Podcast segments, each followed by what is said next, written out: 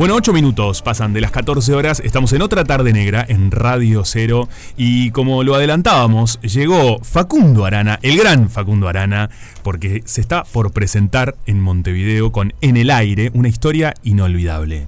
Facundo, gracias por venir. Nada, un placer, placer enorme. Placer enorme y además la sensación increíble de tener eh, la vuelta de en el aire a pedido del público, a mí no, no es algo que me pase usualmente, ¿viste? A pedido del público, eh, sí, lo ves en lo ves en las, en las bajadas de algunos espectáculos, pero a mí no me había pasado nunca que me llamara la productora y me dijera, che, piden en el aire. Qué lindo eso. Vine hace muy poco con los 39 escalones y había venido no hacía mucho con en el aire.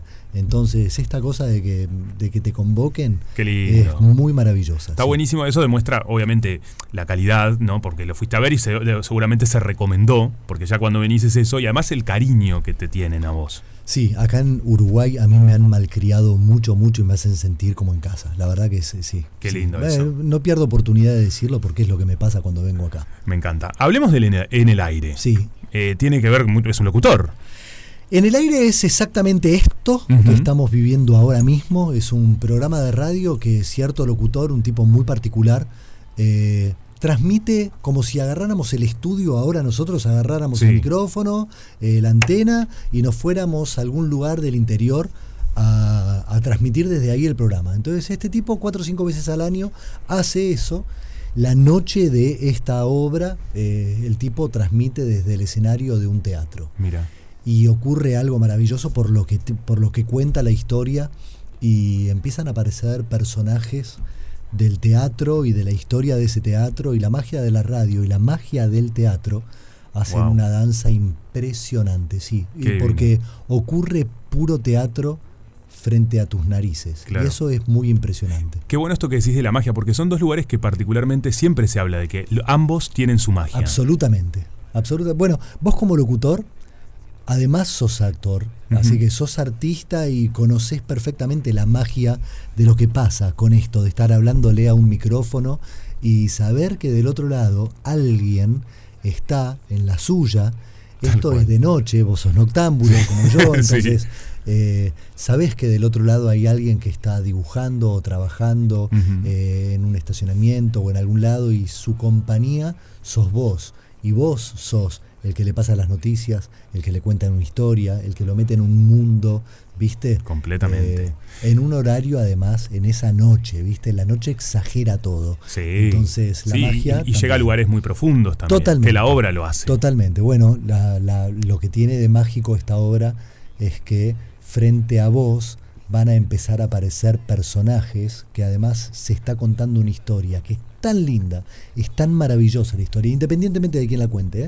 pero la obra, es la obra teatral es tan maravillosa que la, la, vengo a ofrecer con todo mi amor, porque cuando vengan al teatro se van a llevar por delante una de las obras más lindas que hayan visto. Qué, placer, ¿no? Cuando uno está en un lugar donde estás brindando algo que sabes y que confías en eso. Porque a veces la carrera nos lleva por varios lugares, pero está buenísimo eh, cuando se junta eso que dices, estoy haciendo algo que está buenísimo y se lo, es un regalo para la gente. ¿Sabes qué me pasó? Sí.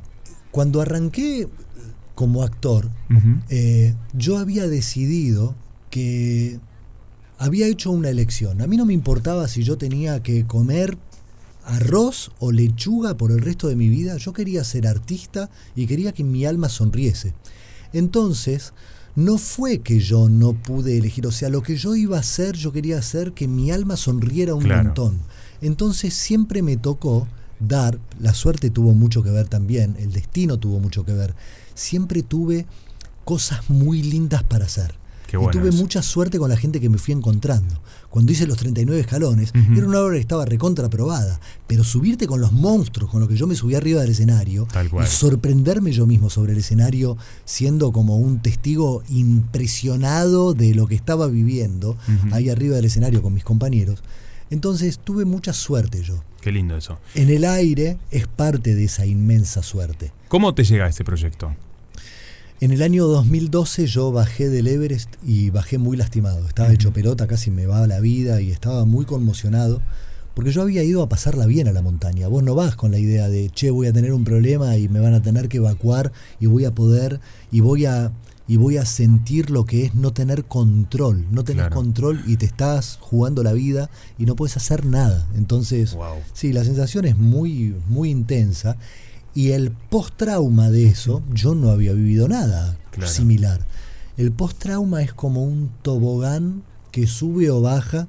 Y en mi caso empecé a ver que me iba para, viste, me estaba poniendo triste. Mira. Eh, lo llamé a Javier Faroni en un intento desesperado por agarrarme de algo. Bien. Bueno, hay una inteligencia también de una búsqueda, de, querer salir de ese lugar. Ya te digo, sin controles, fue todo como cuando te empujan y ¡pop! te agarras de lo que Algo intuitivo ahí. Sí, exacto. Bueno, seguramente acompañado y aconsejado también por mi compa, por María. Sí, qué lindo. Entonces lo llamé a Farón y le dije, mira, necesito ponerme a trabajar ya. Estaba todo ya funcionando, las tiras funcionando, las obras de teatro también.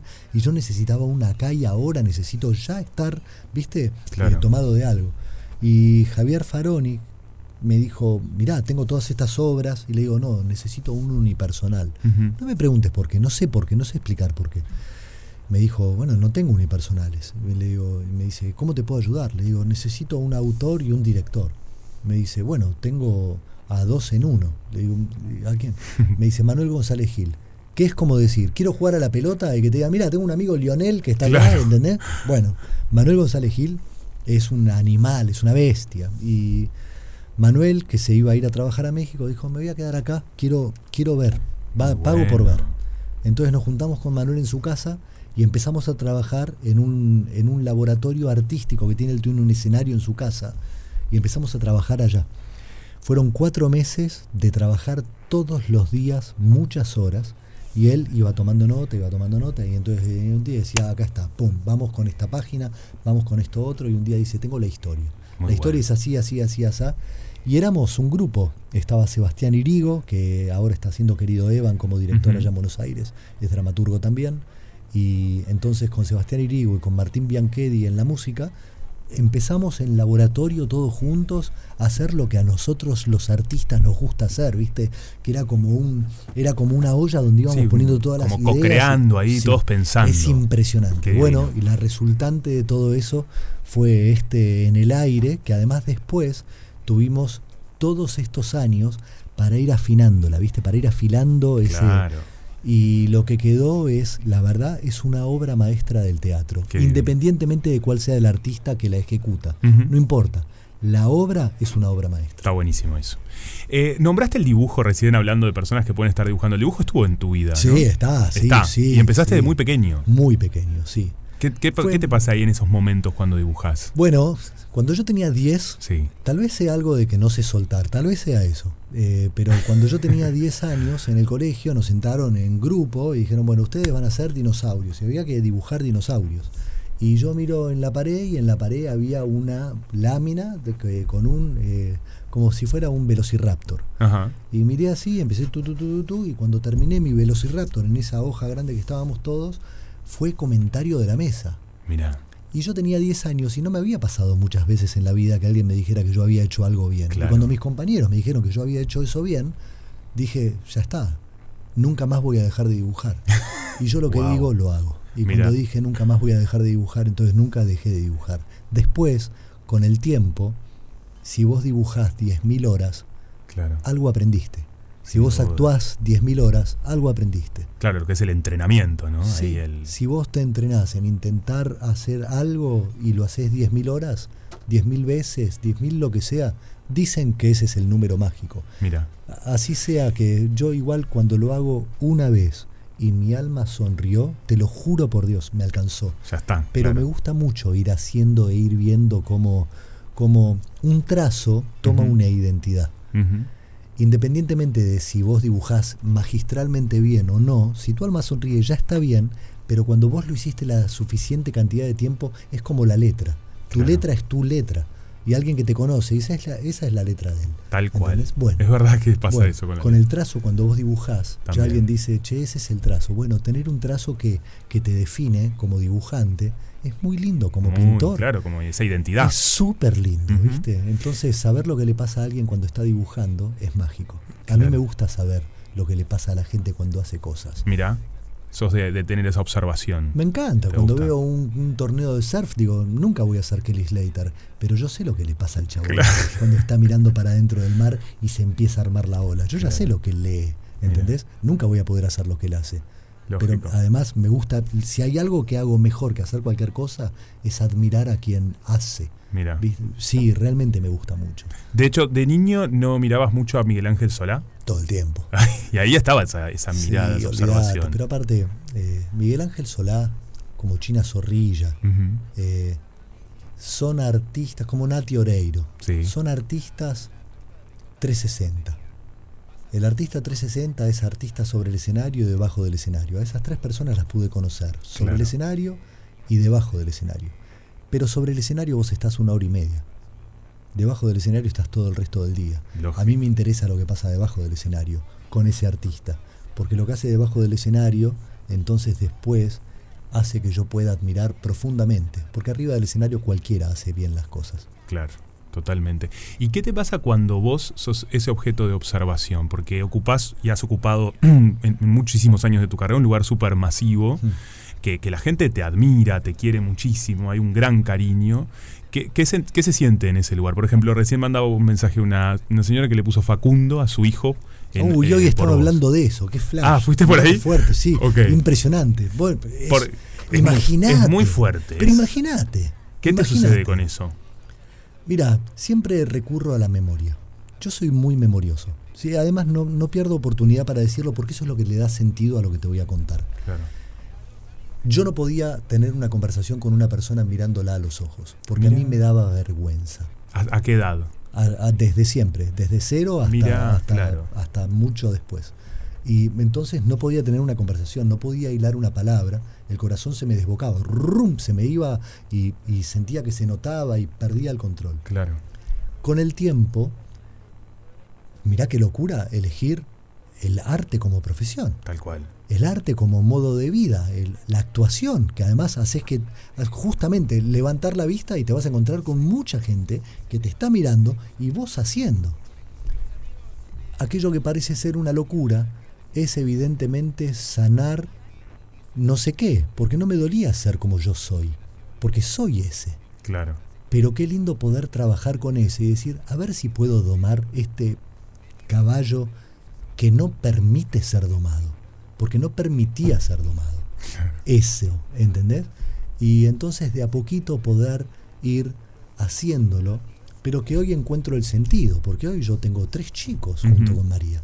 Entonces, poder mostrarles cuando dicen, papá, mira, yo, y decirles, tranquilo. Tranquilo. No tiene que ser hoy, no tiene que ser mañana, y esto no es algo que se cure, es algo que se trabaja, como todo, ¿viste? Sí, lógico. Entonces empezar a trabajarlo. Y eso a mí me qué sé yo, ¿Cuál es el sentido de la vida? Sino aprender y disfrutar y hacer las cosas eh, y además poder tener la fortuna de tener a quien compartírselas y a quien dejárselas, ¿viste? Para que sigan con su camino. Tal cual. Te, has trabajado un montón, te, das tus espacios como para trabajarte a vos mismo. Lo que pasa es que el escenario es un, es, un espacio donde te, trabajás vos mismo. ¿Y vas a otros espacios? Por ejemplo, bueno, la, vida al aire libre también te hace, y la introspección aparece mucho, ¿no? Re, también. recontra. Bueno, la escalada, el surf. Eh, Ahí conectas muchísimo. Sí, sí, sí. Lo que pasa es que ahora, como si fuera una como si fuera un tsunami, ¿viste? Cuando tenés familia y encima tenés la fortuna de que,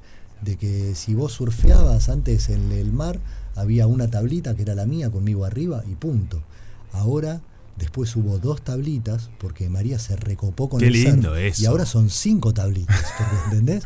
Somos los cinco que nos metemos al agua todos juntos. Qué bueno que conectaron ahí, porque podría haber que uno te diga, no, mira, pa, yo no, no. Bueno, bueno, bueno, no siempre tenemos los cinco las ganas, claro. pero, ya, pero ya ocurrió. Y cuando ya ocurrió, ya el día que ocurrió, ¿viste? Hay algo ahí no necesité todos los días el mismo abrazo, el abrazo, ¿viste? Ya una vez que el abrazo soñado ocurrió, tal cual. es para toda la vida, es para siempre, o sea, se va con vos. ¿Y, con tus padres, con tu papá? Tu papá era del derecho, ¿no? Sí, mi viejo fue. Y en un, momento decidió pasar más tiempo con ustedes. Sí. Ahí hay un clic importante en eso. Sí, te agradezco, es una belleza que lo nombres.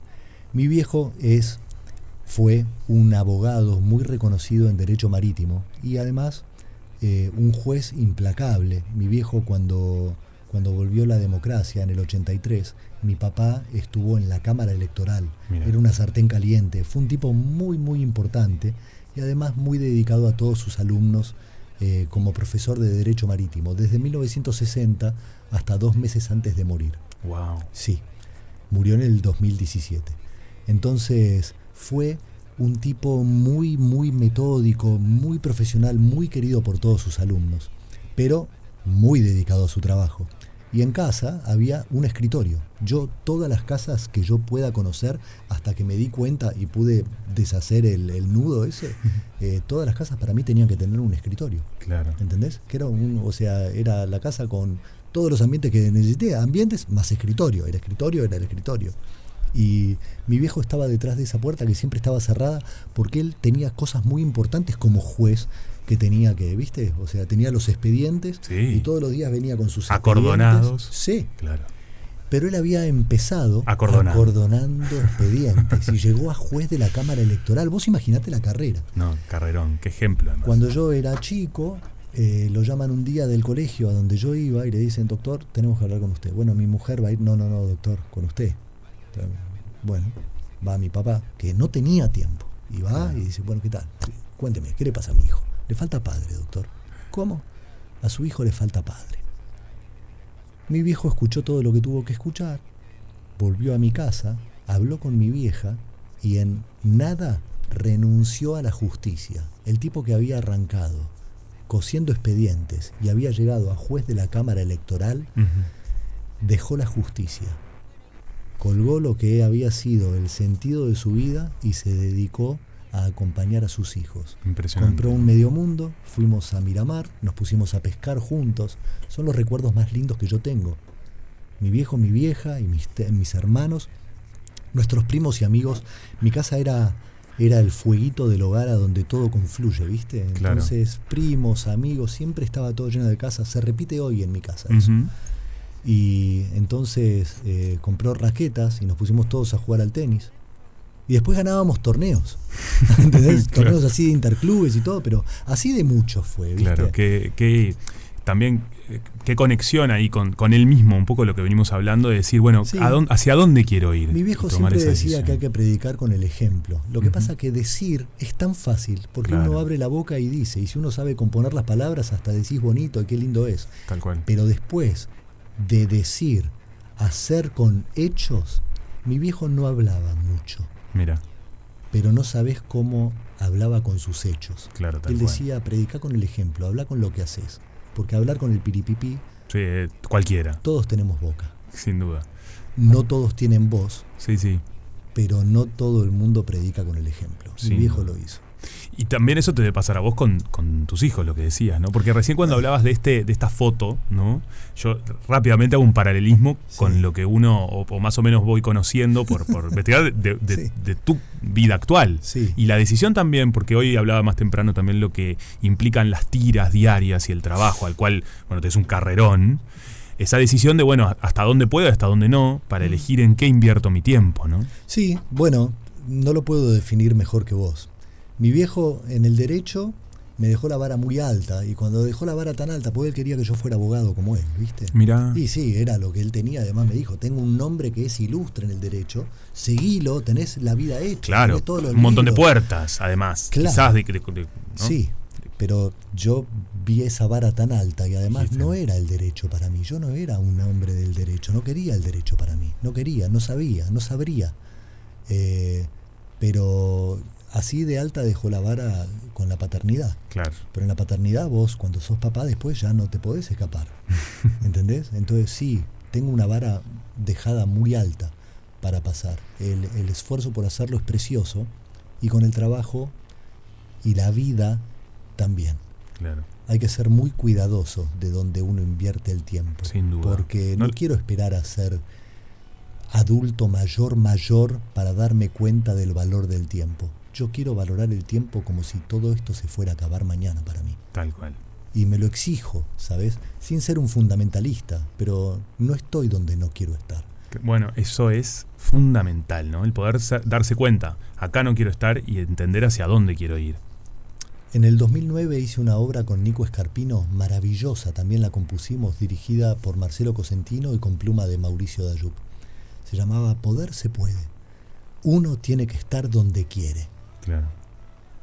Qué importante, ¿no? Sí, y no es algo que realmente tengas que trabajar. Tenés que escuchar lo que, la voz que sale de adentro.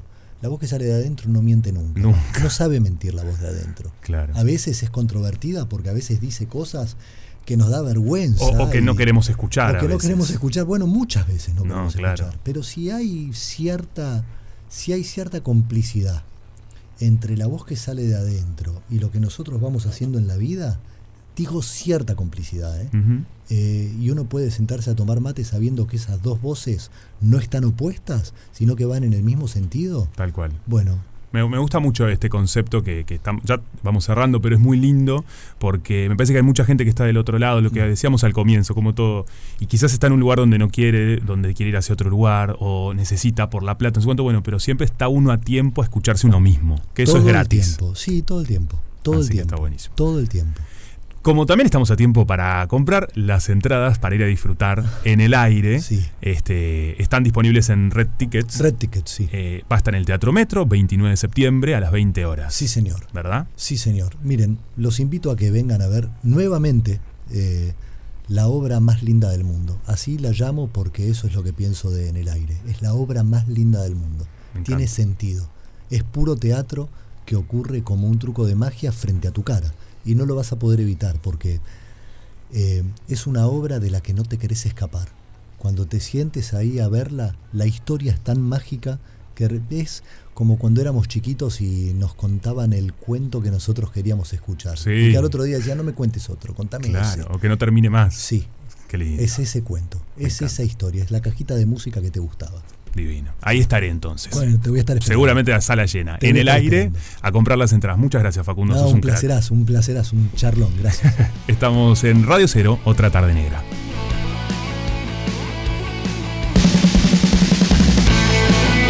Otra tarde negra. 100% radio. 100% negra.